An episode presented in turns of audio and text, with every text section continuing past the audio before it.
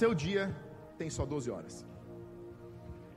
Eu imagino que se você é atarefado como a maioria de nós é, você muitas vezes deve pensar assim: 24 não chega, 36 era melhor, ou 48 era muito bom.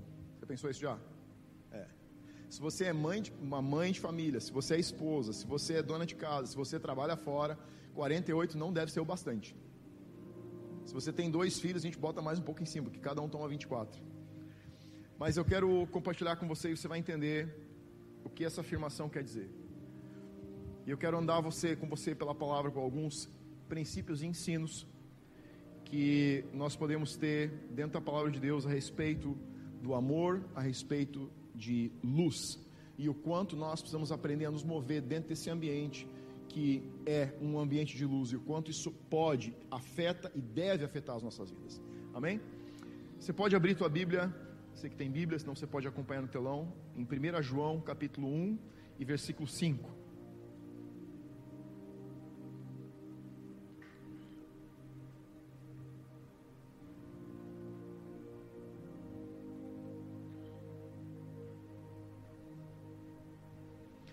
1 João, não é o livro de João, é 1 João, quase no finalzinho do Novo Testamento, capítulo 1, versículo 5.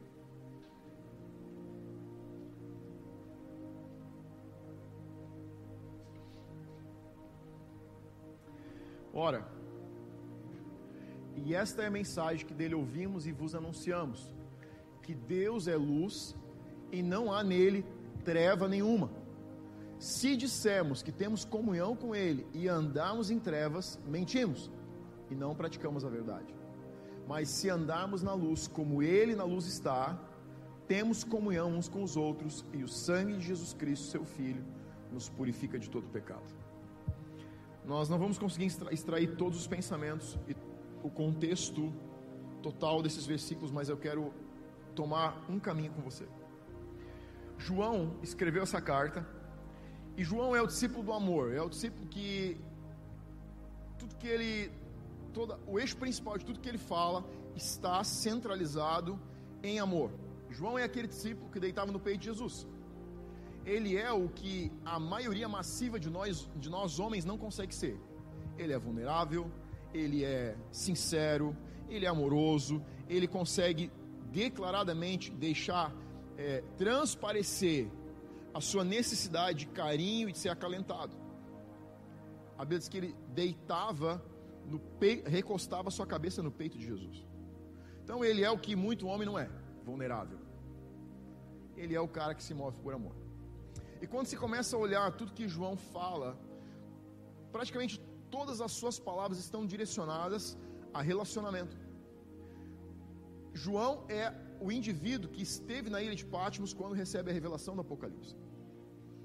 E aí você fica pensando assim, poxa, se João é esse cara que se move dentro de uma unção de amor, de algo sobrenaturalmente amoroso, como que ele recebe a revelação do Apocalipse?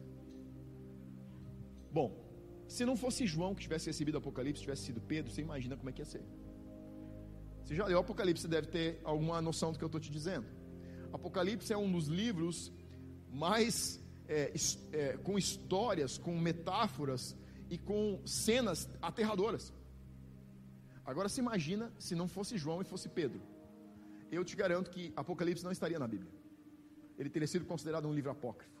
Porque Pedro é um cara incisivo, ele é duro, ele é reto, ele é direto. Então João consegue pegar uma declaração sobre juízo, sobre julgamento, e consegue dar a ela uma característica de que a gente pode ler, e mesmo quando olha para tudo aquilo, não entende tudo, consegue extrair um conceito de que Apocalipse é a declaração de amor de Deus pelo homem. É Deus falando de julgamento, mas é Ele falando de julgamento para que a humanidade entenda que o julgamento, a próxima vinda de Cristo, é a respeito de juízo e não é mais a respeito de amor. Mas nos fazer saber disso é uma declaração de amor. Agora, João começa essa carta e ele não fala de amor, mas ele fala de luz. Porque o discípulo que se move apenas ou praticamente só pela plataforma do amor, não está falando de amor, mas está falando de luz. Porque no entendimento de João, a sua percepção, o seu conhecimento de Deus, faz com que ele entenda que amor e luz têm as mesmas propriedades.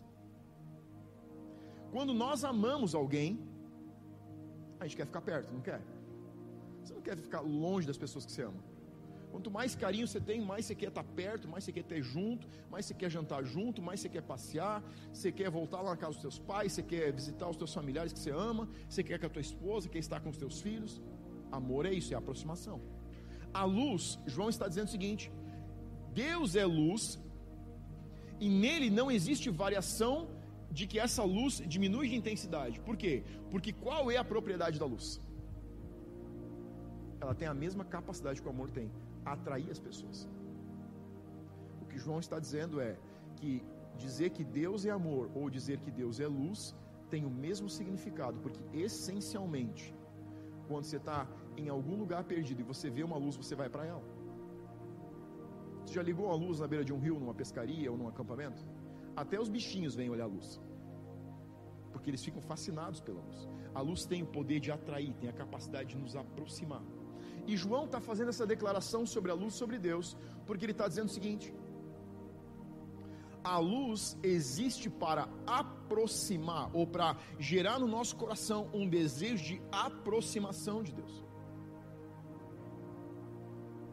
Deus não é apenas uma pessoa, Ele é uma pessoa, mas Ele está disponível para relacionamento. O que João está dizendo é: se você tem uma experiência com Deus, o que se espera da tua experiência é que ela impulsione você para perto de Deus e não para longe. Se você teve uma experiência com Deus, o que Deus está dizendo é: eu estou chamando você para um encontro pessoal. Receber um toque de Deus como uma cura, uma palavra profética, uma oração, é uma declaração de Deus dizendo: sabe por que você foi curado hoje?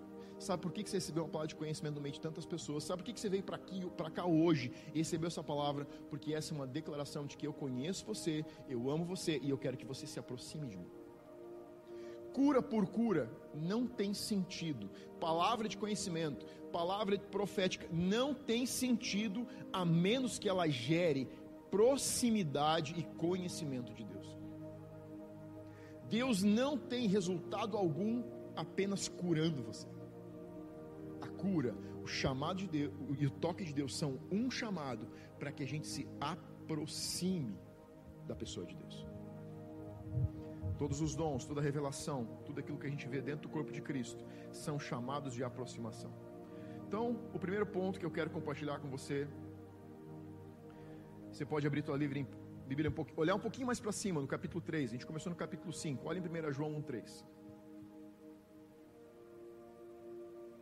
O que temos visto e ouvido, anunciamos também a vós outros, para que vós igualmente mantenhais comunhão conosco. Ora, a nossa comunhão é com o Pai e com o seu Filho Jesus Cristo.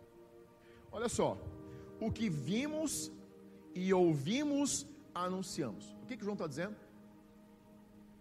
Aquilo do que nós falamos é resultado de uma experiência pessoal de aproximação com Deus. Eu estou falando para vocês, João está dizendo, de algo que eu vi e pessoalmente ouvi, e porque eu vi e ouvi, posso compartilhar. João está nos impulsionando, mais uma vez, para aproximação com Deus. Está dizendo, você não pode falar de algo que você não provou, de você que você não viu e você não conhece. Uma igreja, uma instituição, não tem o poder de te dar a capacidade de conhecer Deus. Você vai dizer assim: como que não? Nenhuma instituição, nenhuma placa de igreja, nenhum líder do corpo de Cristo pode te dar a capacidade de conhecer Deus. Você não conhece Deus até conhecê-lo pessoalmente. Você pode estar 30 anos dentro de uma igreja. Você pode ter frequentado 40 anos uma denominação você pode ter assistido todos os cultos, todas as escolas dominicais, todas as escolas de ensino, e você pode estar sentado dentro de uma igreja mais uma vez e ainda não saber quem Deus é. Ainda não saber. Jó disse assim: Jó era um homem que estava sentado no portão da cidade e era um dos homens mais sábios da cidade, aconselhava pessoas, ajudava a julgar causas E quando ele entra uma temporada onde ele começa a perder filhos, propriedades, todas as suas posses, se você lê a história de Jó, você encontra Jó dizendo o seguinte: Antes eu te conhecia de ouvir falar, hoje os meus olhos te viram. Sabe o que Jó está dizendo? A mesma coisa que João disse. O resultado de qualquer situação da vida é um chamado a uma aproximação com Deus. Quando você entende que uma doença, uma crise, uma situação de adversidade que vem sobre a nossa vida é um chamado de Deus para aproximação, você começa a entender que em tudo aquilo que nos acontece existe um propósito. Para você e para mim pode existir acidente de percurso, mas para Deus tudo serve a um propósito, a aproximação. Se você está entrando numa, se sente numa temporada de escuridão, esse é um chamado de aproximação. Se você está numa temporada de bagunça, essa é um chamado para aproximação. Se você sente que parece que o mundo está ruim debaixo dos seus pés, esse é um chamado para aproximação. Se você sente que parece que perdeu alguma coisa na vida e não está encontrando, esse é um chamado. Entende? Que é tudo um chamado para aproximação. Porque tudo serve ao propósito de Deus, que é aproximar o homem para um relacionamento pessoal. O iada com Deus. Então, o primeiro ponto é: o amor é um resultado da aproximação com a luz. Olha o que diz Tiago, capítulo 1, versículo 17.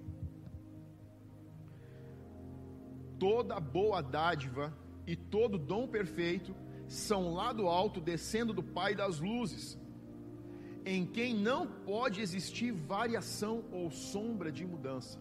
Então o que, que Tiago está dizendo? Tiago está tendo a mesma revelação que João tem, mas ele está colocando na sua linguagem que não existe mudança na intensidade como Deus brilha. Sabe qual a impressão que nós temos em temporadas difíceis? Deus se afastou. Deus não está lembrando de mim. Deus não está vendo a minha situação. Parece que Deus me esqueceu. Não é assim que você sente? Deus está me abandonando parece que eu estou me sentindo sozinho, eu não consigo mais sentir a presença de Deus, eu não consigo mais ver o agir de Deus. Mas tanto João quanto Tiago estão dizendo: é, Deus não pode variar, ele não muda, ele não pode variar, não existe diminuição na intensidade como Deus brilha e como ele se revela. Então o que é que existe? Existe um chamado para andar mais próximo de Deus, independente da temporada que você está. Deus está te chamando para andar em aproximação com Deus. Sabe o que, que a pandemia serve? Você vai dizer assim, para quebrar o meu negócio. Não, para te aproximar de Deus. Tem casamentos que estão dizendo o seguinte: a pandemia acabou com o meu casamento. Não, não, não. Ela veio para aproximar teu casamento de Deus. Se ele está quebrando, é porque ele já estava quebrando antes. Não, é, não culpa a pandemia. Chama para si a responsabilidade de se aproximar de Deus e entender que esse é um chamado de restauração e de transformação. Para você entender melhor, Mateus capítulo 25, versículo 6. Mateus 25, versículo 6.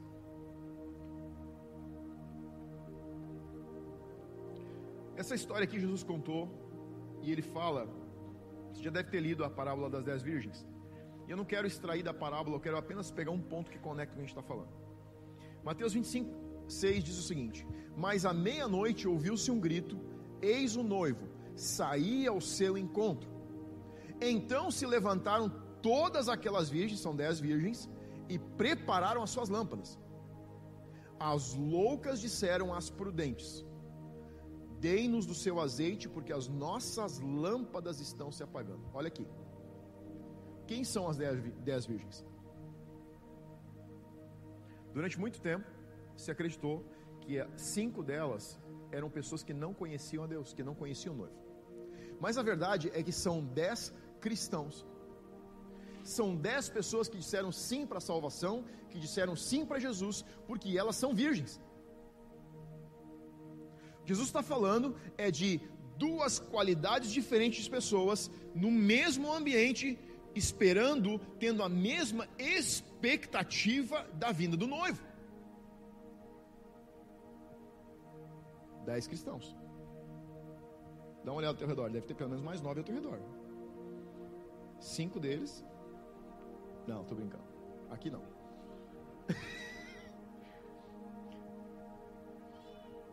Mas essa parábola ensina algo muito interessante. Jesus disse que cinco delas as dez dormiam, ou seja, elas já estavam em uma longa espera pela vinda do noivo para a festa de casamento. Ele está falando da segunda volta que ele faria como noivo. Mas ele está dizendo o seguinte: como eu vou demorar para voltar, como isso vai se estender por um longo tempo, parte dessas pessoas que têm a expectativa da minha volta não vai ter a luz brilhando na intensidade que deve ter para me acompanhar na segunda volta. O que Jesus está dizendo é o seguinte: dentro dentro do número de cristãos, uma grande parcela acha que a salvação garante a sua entrada na eternidade. Sabe que a salvação te garante? Entrar na eternidade, mas não entrar no reino não é sobre salvação, é sobre ter a luz brilhando intensamente e reserva para a caminhada. Você sabe como que muitos cristãos se relacionam com Deus? Eles aceitam Jesus, eles dizem sim para Jesus, eles descem as águas, eles são batizados com o Espírito Santo e aí eles começam a ter a sua vida normal enquanto eles frequentam cultos. Meu amigo, frequentar uma igreja, ler a Bíblia, não garante a você mais do que a salvação. As nossas igrejas estão cheias, as eras, os séculos estão cheios de cristãos salvos. Mas uma grande parcela deles não tem a lâmpada brilhando o suficiente para a caminhada, não tem azeite o suficiente para fazer sua lâmpada brilhar no processo até as bodas acontecerem. Não é apenas sobre salvação, é sobre uma caminhada de aproximação com a luz.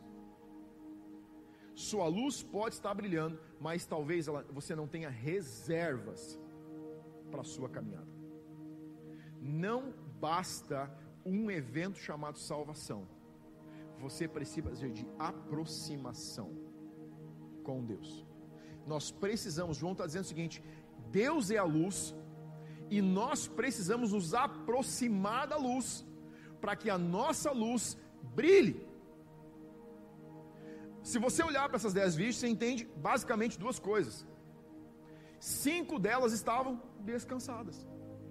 Eu já disse sim para a festa, eu já estou pronto para a eternidade.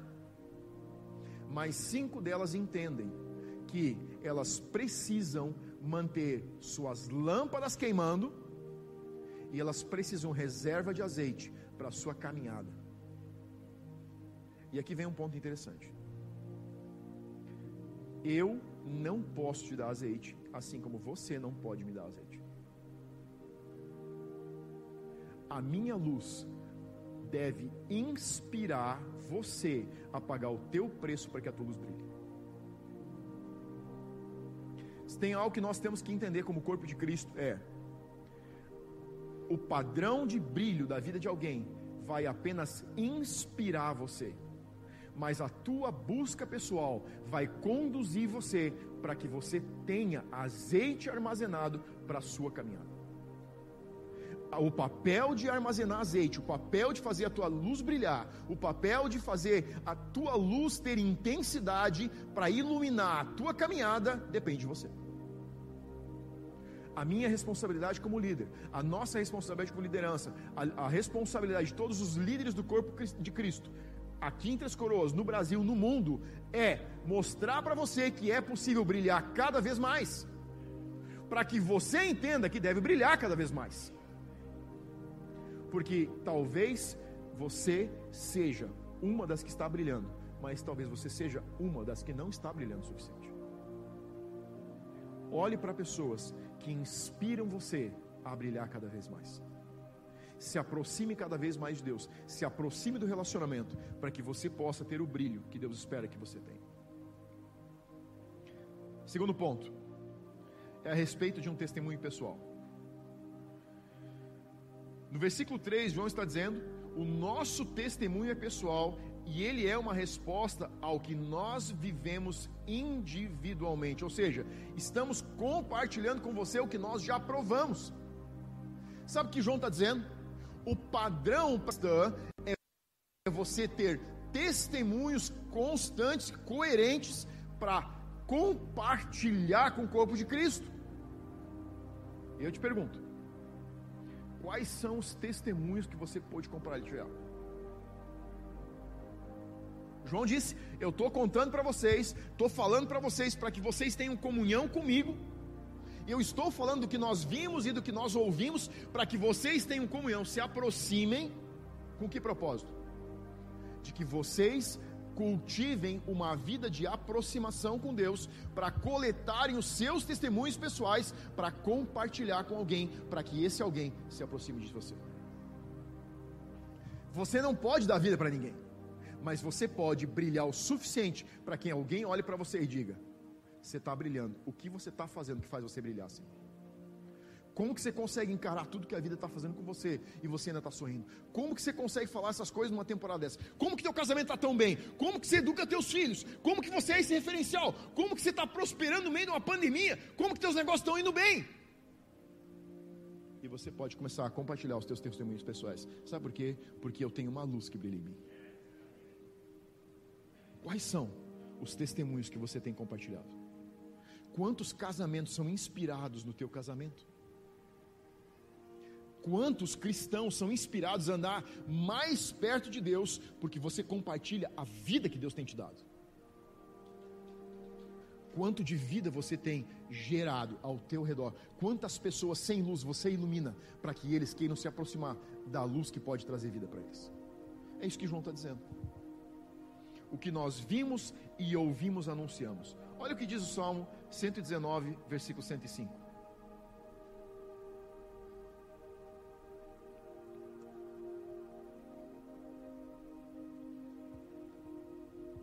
Salmo 119, 105 diz o seguinte: Lâmpada para os meus pés é a tua palavra, e luz para os meus caminhos. Preste atenção nesse versículo. Lâmpada para os pés significa o teu hoje está sendo iluminado. Luz para o caminho significa tudo aquilo que você projeta vem de um lugar de relacionamento com Deus. Semana passada eu disse algo e vou repetir. Deus não abençoa o que você quer.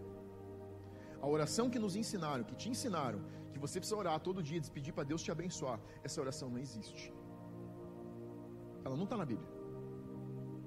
Essa é uma oração fictícia de que se você orar e você dizimar, então você vai prosperar. Não.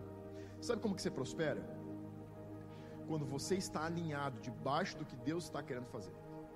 Jesus disse: Eu só faço. Quando Jesus disse eu só faço, ele estava dizendo o seguinte: tudo que o Pai não está fazendo, eu não faço. Mas tudo que o Pai está fazendo, eu faço. Ele disse: Eu só faço o que eu vejo o Pai fazer. Sabe o que ele estava dizendo? Nós conseguimos abençoar o que Deus já está abençoando. Deus não precisa te abençoar. Porque Ele já disse que você pode se posicionar no lugar onde a bênção está liberada. Essa é uma oração que você não precisa fazer. Você não precisa dizer, Deus, por favor, me abençoa, Deus abençoa meu negócio, Deus abençoa meu casamento. Se você estiver se aproximando da luz, se você estiver ordenando a tua vida horizontal com Deus, a tua vida vertical vai se ordenar. Se você estiver posicionando aqui, aqui a posição vai acontecer. Se você ordenar o teu relacionamento com Deus, o teu casamento, o teu negócio, os teus filhos, a tua família, tudo começa a se ordenar. Porque quando você se posiciona no lugar onde Deus está, Ele abençoa naturalmente tudo aquilo que você precisa que seja abençoado. Você não precisa pedir para Ele te abençoar. Eu não peço. Eu não peço para Ele abençoar essa igreja. Agora, algo que nós fazemos é, Deus, o que você está abençoando? Deus, o que, que, que, que você está curando hoje? Deus, como que você está ministrando hoje? Deus, quem que você está chamando hoje? Deus, quem que você está tocando hoje? Deus, que palavra você está abençoando hoje? Porque quando nós nos posicionamos em uma família espiritual, na nossa vida secular, no mesmo lugar onde Deus está abençoando, já não existe mais nada secular, porque nada pode ser mais espiritual do que a tua vida. Nada pode ser mais espiritual que a tua família, nada, nada pode ser mais espiritual que o teu casamento, nada pode ser mais espiritual que a tua casa. Você não pode ter uma igreja como um ambiente espiritual e uma casa não espiritual. Porque isso aqui que acontece é um resultado que você cultiva lá. Aquilo que você cultiva com Deus na tua semana se manifesta aqui. não tem como desassociar.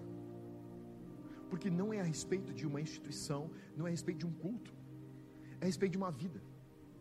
E muitas vezes nós não entendemos isso. Então, Davi entendeu algo que Jesus falou sobre a parábola das virgens. Ele disse: Não basta luz ou lâmpada para os pés, você precisa de lâmpada para hoje e luz para amanhã. Ou seja, você precisa ter a tua vida sendo iluminada hoje. A tua luz precisa iluminar os teus negócios, as tuas decisões, as conversas, os assuntos, como você cria os teus filhos, tem que ser a luz da palavra, tem que ser a luz da palavra, você tem que tocar o teu negócio à luz da palavra, você tem que tocar o teu casamento à luz da palavra, e porque você está fazendo isso hoje, você ainda tem que estar tá projetando que amanhã vai continuar igual. Porque você pode estar no lugar onde Deus está abençoando hoje. E se você não monitorar esse lugar, você pode estar perdendo o caminho amanhã. Quem não tem luz para o amanhã se perde em algum ponto da estrada. Você conhece alguém que se perdeu? Não conhece? Eu conheço várias pessoas que se perderam no processo. Por quê? Porque não eram cristãos autênticos? Eram. Não, pastor, não pode ser. Sim, eles eram. Mas eles só tinham luz para agora. Faltava luz para o amanhã. As decisões e os teus projetos, os meus projetos, os negócios, os planos, o planejamento familiar, o planejamento de negócio, tudo que você faz precisa ser a luz da revelação de Deus. Você não quer errar? Não tropeça. Quem não tropeça não cai. Quem não cai não precisa levantar. Quem não cai não se machuca. Mas isso acontece quando a gente consegue andar em um lugar de luz. Terceiro ponto: a luz não é para todos, mas ela é para quem não quer andar em trevas. Olha que ponto interessante. João capítulo 11, agora é o livro de João, você pode abrir lá.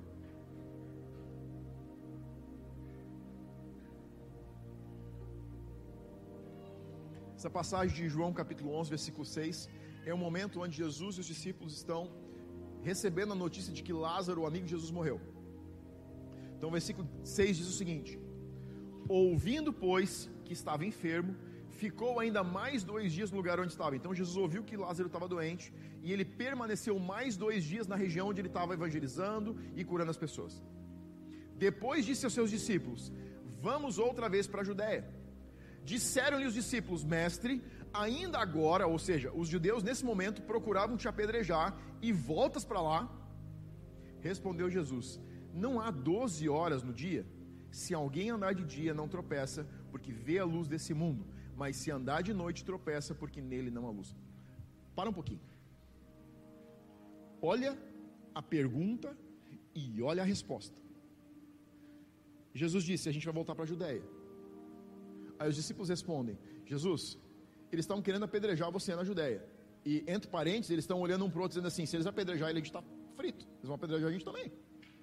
Então eles estão preocupados com uma situação de perigo iminente de vida. E eles dizem para Jesus: Jesus, você estava na Judéia, a gente estava com você lá, eles queriam apedrejar, a gente saiu de lá. Agora você quer voltar para a Judéia? Você sabe que tem risco de vida, de a gente ser apedrejado lá? E a resposta de Jesus é, tipo assim, uma resposta é perfeita. O dia tem 12 horas. Se alguém anda de dia, não tropeça. Se anda de noite, tropeça. Eu imagino Pedro olhando para Tiago e dizendo assim: nem pergunta. Não, fala para mim, como é que você se sentir se você diz para Jesus: Jesus, a gente está com risco de morte? Jesus te olha e diz assim: não te preocupa, o dia tem 12 horas. Mas Jesus não entendeu, minha mãe está morrendo. Eu sei, mas quem anda de dia não morre, não tem perigo.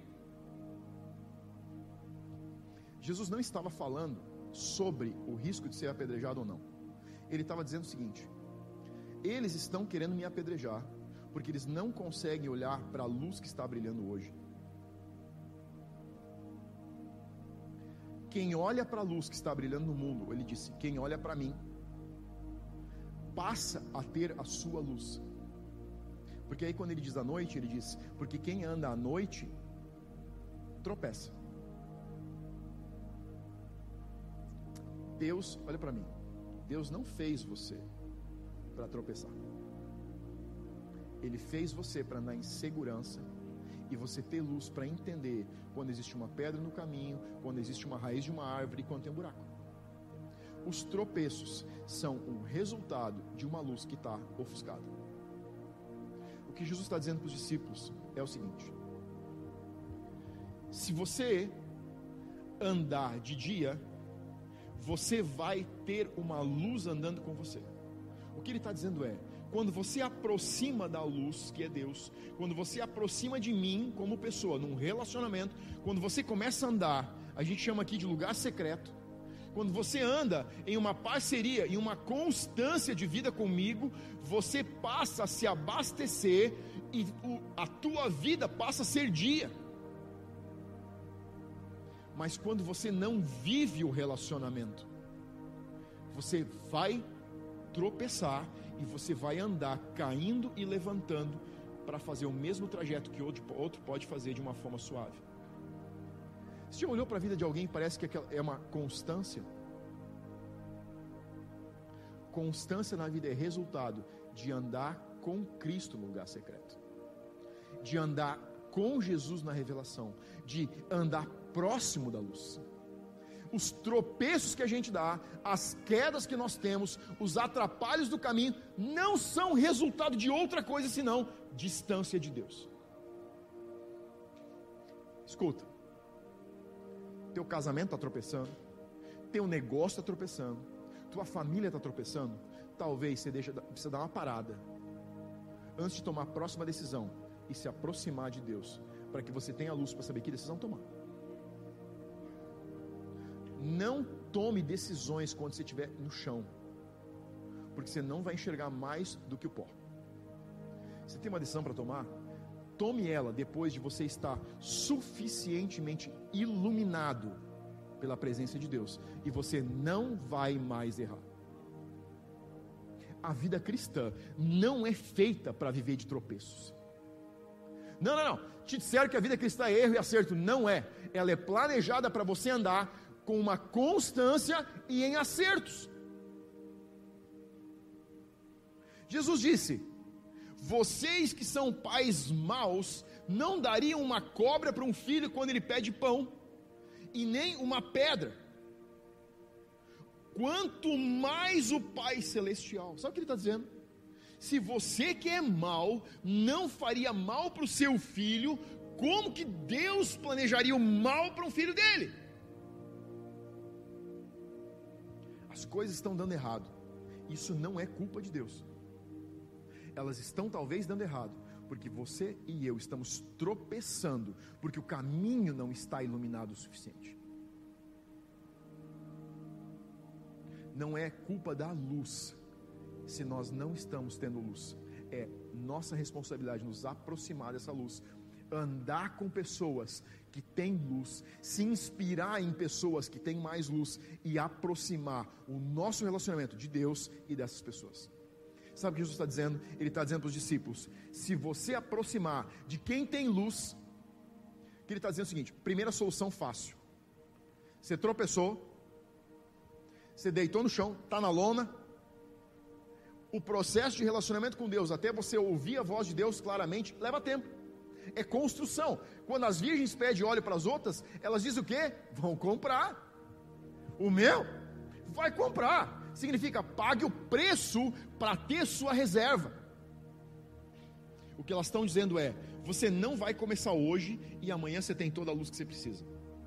Mas você pode pegar a dica que João está dando e no momento que você não sabe o que fazer, buscar conselhos de quem já tem luz própria.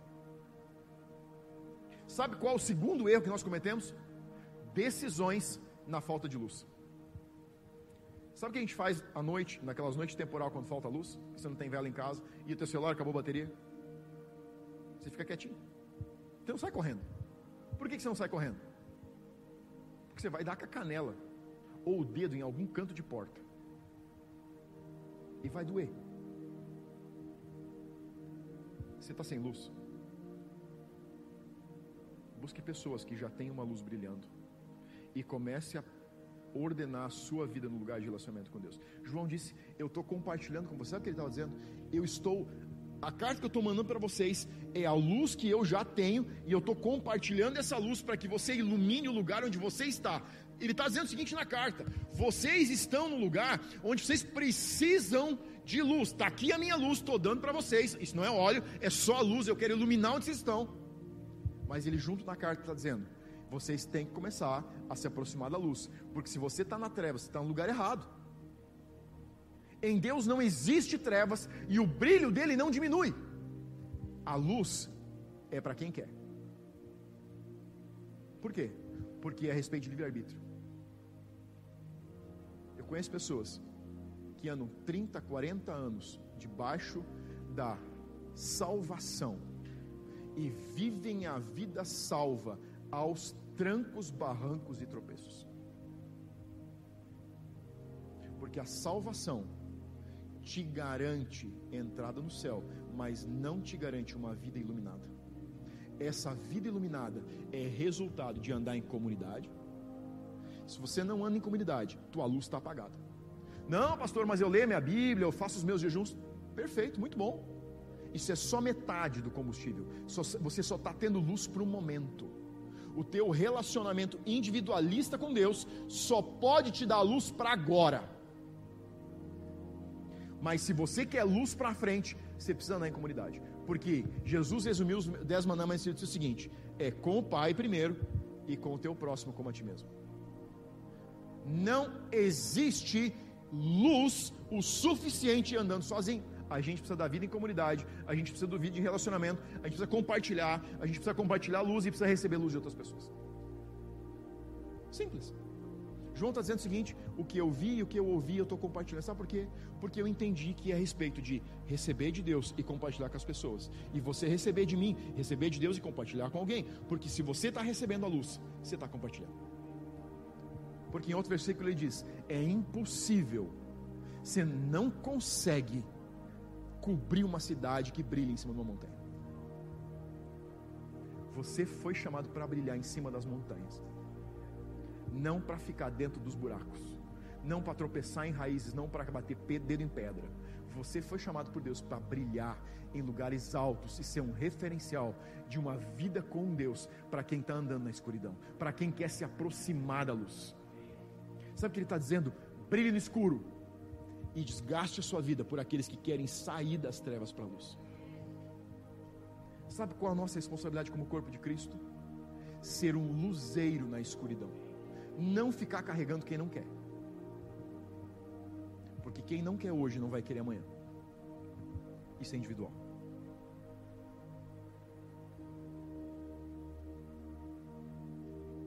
Quarto ponto. A gente começa a caminhar para o final. Andar com o mestre para ter a sua própria luz. Olha o que diz João capítulo 11, versículo 10.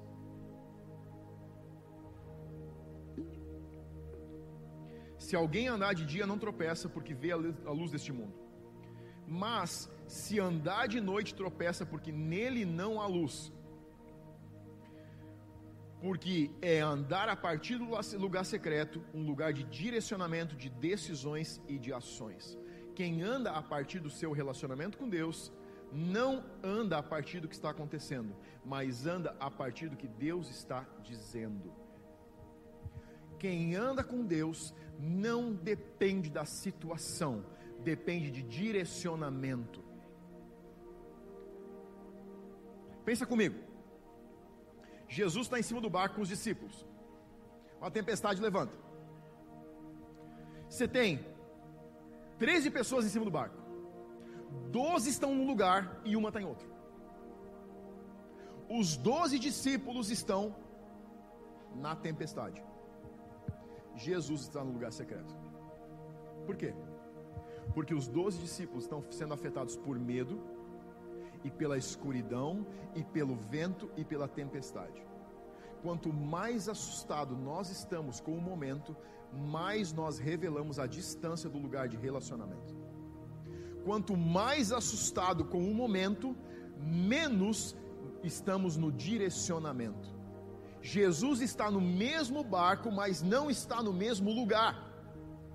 Os discípulos estão no meio de uma tempestade, Jesus está no lugar onde ele está ouvindo o que o Pai está dizendo sobre a tempestade. o que Deus está dizendo sobre a tempestade que você está passando. Fala para mim. Não, pastor, mas é que tá, tem vento demais. Pare de prestar atenção no vento e presta atenção no que Deus está dizendo. Não, pastor, mas eu acho que vai afundar meu casamento. Legal, você está olhando ainda para a tempestade. Começa a olhar para o que Deus está dizendo sobre o teu casamento. Não, pastor, mas meu negócio está quebrando. Tá bom, isso é a tempestade. O que Deus está dizendo sobre isso? Jesus não mandou o mar se acalmar. Sabe por que ele não mandou o mar se acalmar? Porque o pai não estava mandando o mar se acalmar, o pai estava mandando o vento se acalmar. E Jesus sabia exatamente o que o pai estava abençoando naquela hora. E quando ele abençoou o que o pai estava abençoando, instantaneamente o vento parou e o mar se acalmou. Se você conhecer um pouquinho de navegação, você vai entender que quando o vento para, por longas horas o mar ainda está se agitando. Mas Jesus sabia que o Pai estava falando com o vento e não com o mar. Muitas vezes, nas situações de tempestade que nós estamos, nós começamos a falar com o mar, em vez de falar com o vento. Você pode dar tanta ordem quanto você quiser, se você não estiver ordenando o que Deus está ordenando, você não vai ver tua cura chegar, você não vai ver teu casamento mudar, você não vai ver tua vida se transformar. Paulo está em cima do barco que está indo para Roma. E eles estão no meio de uma tempestade, o, mar, o, o barco já está travado, encalhado na parte da frente, as ondas estão de, rebentando a traseira do barco. E Paulo não manda o vento se acalmar. Ele sabe da história. Mas sabe o que ele diz? Ô, oh, vamos comer. Vamos comer. Vocês estão 14 dias aqui, vocês não estão comendo direito, esses marinheiros. Vocês, vocês precisam comer, vocês vão ter que nadar até a praia. Alguém podia ter dito, ei, mas você não conhece a história de Jesus sobre o vento? Por que, que você não manda o mar acalmar e o vento parar? Sabe por que, que ele disse? Porque ele disse, ontem à noite um anjo me visitou, ele disse que ninguém vai morrer. É, a gente vai ter que nadar em mar revolto, corta esses botes, afunda, porque esses marinheiros vão fugir, vai morrer todo mundo, vão amarrar o casco desse barco. Ele disse: O anjo me disse que todos vão sair com vida. A carga vai se perder, o barco vai se perder, mas a gente vai sair no meio da luz. E naquela manhã, quando o sol começou a brilhar, ele disse: Comece a comer. Quando vocês estiverem satisfeitos, a gente vai nadar até a praia. E a Bíblia diz que se jogaram todos no mar inclusive aqueles que não sabiam nadar. E ele disse: quem não sabe nadar se agarra em troços. E a Bíblia diz que nem um marinheiro, nem um prisioneiro, nem um soldado morreu naquele dia. Sabe por quê? Porque Paulo sabia o que Jesus estava abençoando. O dono daquele barco queria que o barco não se perdesse. Os prisioneiros queriam que os soldados morressem. Os marinheiros não queriam perder o barco, nem o trabalho e nem a carga. Paulo só não queria perder uma coisa: o direcionamento de Deus em todas as situações. Você não precisa de uma solução rápida. Você precisa de um relacionamento com Deus. Você não precisa de uma solução emergencial. Eu sei que você deve estar dizendo, eu preciso. Não, você não precisa. Porque você precisa de vida em comunidade. Você precisa de vida com Deus primeiro, relacionamento com uma comunidade. E aí, talvez perdendo carga, talvez perdendo navio, você vai sair com vida, porque você vai ter a luz que vai brilhar na escuridão. E eles desceram naquela ilha e diz que toda a ilha foi alcançada pelo evangelho. Porque tinha um homem em cima daquele barco que tinha tanta luz para si quanto para todos que estavam com ele. Quanta luz você tem? Quantas pessoas você está iluminando? Quanto da tua família está iluminada pelo luzeiro que brilha em você? Quanto você inspira pessoas a brilharem mais? É para isso que Deus chamou você.